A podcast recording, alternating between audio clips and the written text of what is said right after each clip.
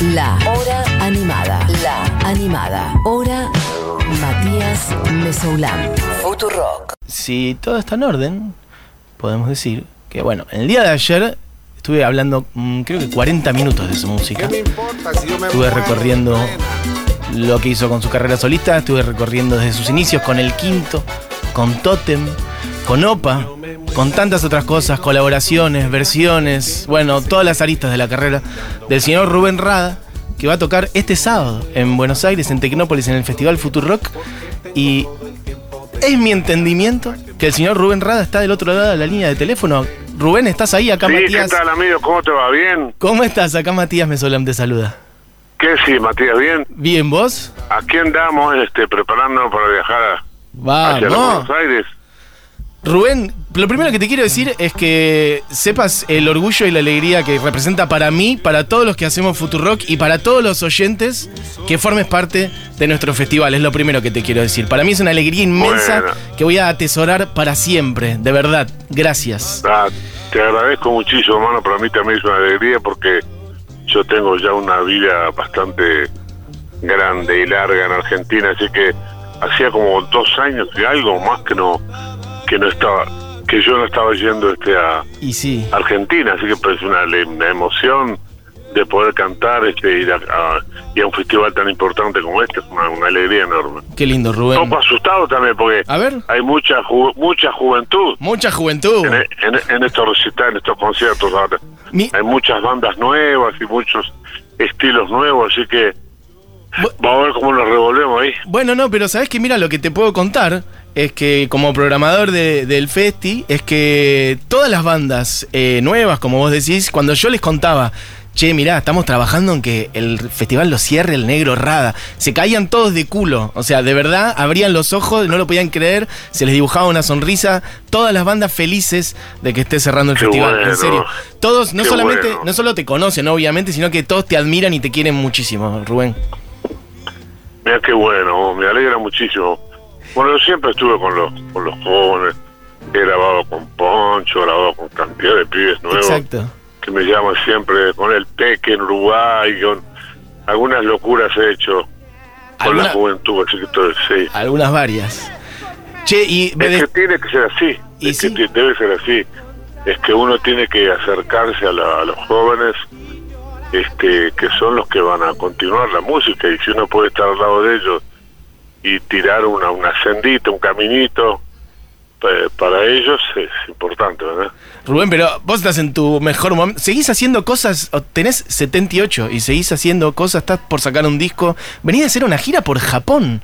¿Cómo es eso? Sí, estuve en Japón como cerca de, de un mes y medio, estando en Japón, hice cuatro shows en España, en Madrid, Barcelona, Málaga y Valencia. Ajá. y después este 15 ciudades de Japón Ah, este tocando candombe tocando tango bueno toda la música mía merengue cha cha cha todo fue fue buenísimo teatros de, porque había este bueno la, la pandemia no Sí. y hay teatros de 1200 personas eran teatros de, tres- de 2000 y pico pero este la cantidad de gente era siempre permitida Claro. 1200 así que fue fue buenísimo buenísimo Che, buenísimo Esto no lo sé, ¿vos habías ido a. Japón alguna vez? no era mi primera vez yo siempre le escapé a Japón por el viaje largo viste yo los viajes largos en aviones viste digo "Juan, me dicen 14 horas arriba de un avión Mucho. me viene claustrofobia me ataca todo el bocho Sí.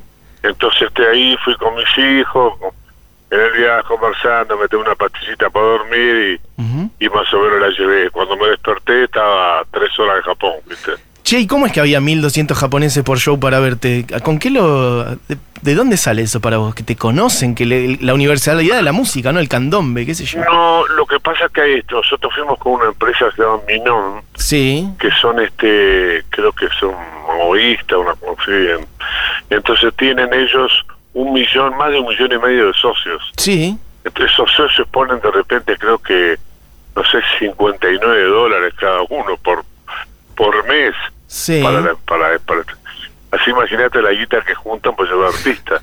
Sí, no, está bien. Este, y es una, es una revista, se llama una revista latina. Sí. Entonces llevan mucho tango, llevan muchos grupos este de, de, digamos, de música cubana, tradicionales y todo ese tipo de cosas, ¿no? Este, se maneja muy bien los tipos. ¿Y la gente qué te decía? que ¿Cómo reaccionaba con la música? ¿Cómo, cómo se, sentís que conectaban con el candombe, por ejemplo, no en la otra parte del mundo? Sí, eh, bueno, no digo que se conectaban. Eh, hoy en día, por ejemplo, cuando vas a tocar este al mundo afuera, ya no hace falta como antes decir esto es música latina, música uruguaya. Ya está. Pues la, ya la música latina ya, llegó al mundo entero. Entonces lo que hay que hacer es tocar, hacerlo bien, y si lo presentas bien y el candombe como es nuevo para ellos, este ver esos tres tambores tocando, los tipos disfrutaban muchísimo, pero lo raro es que nosotros arrancamos, pla, pla, pla, pla, pla, y todos los japoneses aplaudían, igual que nosotros, del candombe, Qué lindo. ¿Me entendés? Este, es una cosa increíble. Sí. Es un país súper culto y se interesan. Ellos no van al concierto, por ejemplo, decía que no podíamos saludarlos, pero no van al concierto sin saber lo que van a escuchar, ¿me entendés? Sí. Ellos escuchan las músicas, lo que está pasando, y cuando van al concierto conocen todo. Hermoso. Pero viste que también esto que esto que decías de la clave que te de la clave de candombe que te la completaban, hay algo también como de, lo universal de la música. Viste que hay experimentos de gente que hace una escala musical y a ver si el público canta la nota que sigue y por ejemplo la escala pentatónica, viste que la cantan en, todo el planeta, este, sin importar. Eso eh, qué maravilloso, ¿no? Sí. No, la música es algo increíble, comprobado, está más todavía esto es Japón y con toda la banda a tocar sí. todo lo que tocamos, todas las cosas raras, que 7x4 y cosas rarísimas. Los tipos se admiran mucho, escuchan mucho, no son muy eufóricos, pero al final yo lo que hacía, le pedía a los, a los productores que por favor me dejaran que ese final fuera una fiesta entre el público y conmigo. Pues dice que no les gustaba que le prendieran las luces para que ellos bailaran. Digo, loco, yo tengo que terminar para que la gente termine bailando. Qué lindo. Entonces me enseñaron un par de palabras en, en este en japonés, viste, a Dorima Show, que si parecía, la gente se paraba, bailaba, y los últimos temas eran fuego, chacha, muchacha, la plena, sí. todo el mundo bailando y cantando igual que en todas partes del mundo. Qué maravilla. Y este y era una belleza verlo a las ponjas, gente de 80 años, de, de, de 20, de 30, de todas las edades sí. cantando y, bailando. Cantando, pues están todos con tapabocas. Muy Todo Bien, protocolo. Cuidados. Bien. ¿Y te aprendiste unas palabras en japonés? Algunas, sí. está bien, está bien. No te voy a pedir que la digas. Algunas aprendió. Y Julia, que más aprendió fue Julieta, sí. que también fue conmigo cantando y que va a estar ahora también conmigo. Sí. Va a estar Julieta, va a estar Matías tocando la guitarra, va a estar Lucila. Hermoso. Hoy con una banda con el Lobo Núñez, vamos con, con toda la banda. Son una, una banda bastante grande arriba del escenario. Che, ¿y qué se siente para vos? ¿Qué se siente para vos estar arriba del escenario con tus hijos? Con los hijos, divino, alegría, barra. Peleamos abajo, pero arriba nos divertimos. ¿Hay, ¿Hay de eso? ¿Te, te, te carajean? forma. ¿Eh? Te carajean, digo, no sé, te peleas ahí con Mati, con, con ah, Julieta? sí, abajo del escenario sí, porque de qué forma lo hacemos. Sí. Yo soy un desvolado y mis hijos son mucho más formales. Ok. Este, y cuando iba algún disparate, que papá, desconstruiste con este asunto del feminismo y, me parece que tienen toda la razón del mundo. Bien. Nosotros somos unos bestias que estamos aprendiendo de nuevo a convivir con nuestra compañera en la tierra, digamos, la mujer. Ajá. yo no fui tan bestia, pero me refiero que, que hay cosas que uno hacía antes y que decía que te tenemos que dejar atrás. Y está muy bien. Ya no, Ir aprendiendo, ¿no? murió. La vida es eso, ir aprendiendo. A ver, hay que portarse bien, hay que pagar todo el daño que hicimos, ¿no? Porque realmente yo pienso, así como hombre, pienso que hicimos mucho daño. Y sí. Y que hay que repararlo. Bueno, me parece muy bien. Así que aprendiendo de, aprendiendo de tus hijos, de tus hijas y del tiempo en el que vivís ahora. Totalmente, totalmente. Che, y... A pesar que siempre fui una persona correcta, ¿no? En mi vida. No, seguro, claro. Pero hay cosas que uno desconoce, sí. este, de cómo se comportaba uno con con, con, la, con la compañera este, en las decisiones y todo ese tipo de cosas que, que está, cambiaron, hay que consultar todo, hablar todo y cuidado con lo que decís y me parece maravilloso porque ya estamos medio pasados. Me parece muy bien. Che, negro, estamos hablando con el negro Rada, para alguien que acaba de agarrar esa voz que suena. Bueno, igual es una voz única, la voz tuya, negro. Pero la gente. para quien no la reconozca o que no sepa, es el negro Rada que está hablando con nosotros, que toca este sábado en el Festival Rock. Che, y vos venís haciendo un espectáculo últimamente, o en 2019, creo que fue la última vez que viniste acá a Buenos Aires, que se llamaba Parte de la Historia, que también fue un disco. Sí, voy con, voy con temas de parte de la historia. Eso, un poco. más, más bien de hacer un show amplio. Eso me gusta temas de parte del disco, parte de la historia. Sí. Y también este llevamos temas de todos los tiempos, rock de la calle, todo. Este, eh, Tocache de Rada, Chacha Muchacha. Bien. Este, algunas canciones nuevas. No, vamos a tocar de todo. Sí, pero vas a hacer... Tenemos también poco tiempo, tenemos un tiempo creo que son 45 minutos nada más que Claro, show, no, es un, no es un show de dos horas, no, claro, no, no. No es un show de dos horas, así que tenemos que elegir. Agilizar y tocar todo lo que podamos. Pero va a haber algo de va a haber algo del quinto, va a haber algo de Totem de Opa. Sí, totalmente, quinto Opa, totalmente. Vamos. Che, viste que ahora se reedita un, un disco de, sí, sí, que lo saca Juana, Juana Molina. Estuvo trabajando eso Juana Molina. Exacto, sí, estuve hablando con ella hace poco. el de musicación. este, musicación allá en el Teatro Solís. Hace millones de años, ese año 19 62, creo, 63, no cosa Claro. Algo increíble, increíble. Y aparece, aparte... Molina... Sí. Sí, te cuento, te escucho. No, no, que te iba a decir que, que aparecieron unos, como unos masters para, para... Digo, no es que se redita sino más, como que se remezcla lindo, lindo y que... Se remezcla, claro. Este, es una cosa rarísima, los sonidos son maravillosos. Bien los sonidos de la época, viste, que hay temas que tocábamos con la, un equipo de guitarra, tocaban dos guitarras en el equipo, el mismo equipo, una cosa increíble eso. Este, igual salió un sonido precioso y la, que Mateo era un, era un maravilloso músico y un creador, ¿no? Yo siempre decía que Mateo fue nuestro John Lennon acá en América Latina, ¿no? Mira. Lo que hizo Mateo no lo hizo nadie, ¿viste? Nadie, nadie. A ver, si tenés que contar un poco para alguien que no sepa, ¿por qué, por qué lado? Por el lado de la armonización, de las composiciones, de su sensibilidad. La, por, la armonización, las composiciones, la forma de, usar la guitarra, desafinar la guitarra y tocar este con los bajos en otro tono y, y cantidad de cosas locas, tocar música desde la India, antes de los Beatles, ya el tipo se había ido a la India, sí. hacía cosas rarísimas. Mateo un, un compositor que él si hubiera estado hubiera sido el quinto el clavado, no puedo asegurar. Qué locura. Y aún así, eh, aún así tengo entendido que, que, que, por ahí Mateo no tenía la popularidad que tenía que tener, ¿no? Como que Mateo por ahí salía a la calle y la gente no lo conocía. Mateo es este, un, artista, marginal. digamos, yo llamo artista pintor. Mm. Él, el príncipe, gente que hicieron famosos después de muerto. ¿Viste los pintores? Sí. Todos los pintores se hicieron famosos después de muerto, que grandioso, siempre hablan de todos los grandes pintores después de muerto. Qué pena. Y Mateo fue igual, Mateo fue igual. Este, por ejemplo, bueno, solo nada nos quedó Mandrake y El Príncipe. Mm. No, y este y Cabrera, Fernando Cabrera, que es algo increíble. Sí. Que son de aquella barra, ¿viste? De, esos músicos que escribían, que tenían buenas letras, buenas músicas y música complicada. Sí. Cabrera, por ejemplo, es un, es un, es un monstruo. Una cosa no se puede creer. Es un, loco, un loco. El Uruguay tiene cosas lindas todavía. Pero claro. estamos sacando buenos grupos y hay una, una barra, barra de música. Gracias a Lugo y a los Valde y a Mateo, a todo.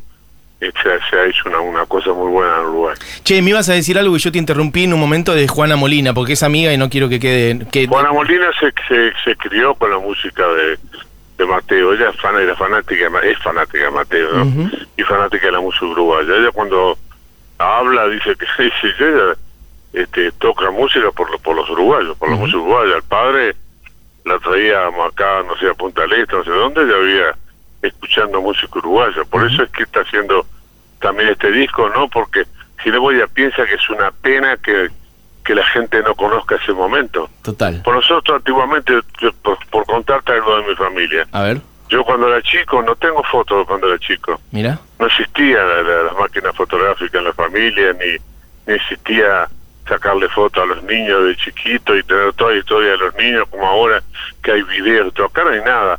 Y en la música pasó lo mismo, nosotros hicimos unos conciertos increíbles que la gente ni se enteró, nadie sabe nadie sabe lo que pasó en Uruguay musicalmente. Mm. ¿me entendés? Eh, y entonces te, recopilar eso que está haciendo Juana Molina me parece algo increíble, algo maravilloso. Hermoso.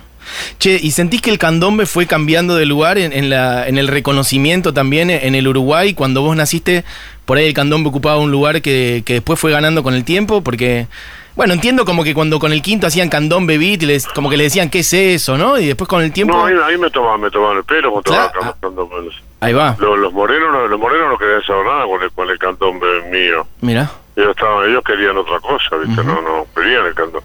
Este, fue difícil, fui bastante criticado, pero bueno, después, este, con el tiempo, fui arrimando los tambores al, al, este, al, al, al ruedo, ¿no? A Lobo y todo, y ahí armamos el candombe hace años que vio tocando siempre con los tambores. Total. Pero en la época aquella, de que en la época de los Beatles, sí. se tocaba otro tipo de música, ¿viste? Y había que tocar con, con, con, lo, que, con lo que había. Tampoco había guita para llevar tres tambores y toda una banda, ¿verdad?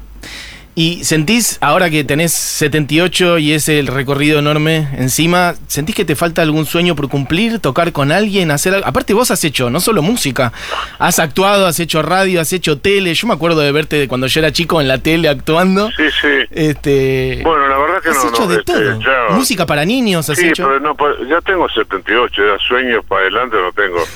El único sueño que tengo es, despertarme todos los días. Está muy bien, está muy bien. ¿Me, entendés? Ya no, ya no, ya no, no estoy pensando en hacer, eh, crear cosas nuevas, pero de repente me meto en el estudio, o cosas raras, pero no te puedo decir que tengo sueños que cumplir porque... Eh, creo que ya los he hecho todos. Eso es hermoso. Bueno, pero seguir haciendo cosas nuevas es mantenerse activo, ¿no? Digo, eh, acabamos, me acabas de contar que te fuiste a Japón por primera vez, por ejemplo. Entonces, bueno. Sí, claro, sí. Claro, pues ya está, ya está. Che, y... Si me llevan a Japón de nuevo, a la India no, ya no, no voy a ningún lado más. Che, ¿y Tecnópolis conocés? ¿Viniste alguna vez acá a Buenos Aires a Tecnópolis? No, no conozco, eh, por eso le estaba diciendo a mi tía que no conocía ni el nombre. ¿Viste? Le pregunté cuatro veces cómo se dice Tecnópolis, porque realmente no lo, no lo conocía. Bueno, este, Y bueno, estoy súper feliz de tocar ahí. Sé que es un espacio muy importante para, para la música, así que estoy súper contento de ir a tocar ahí.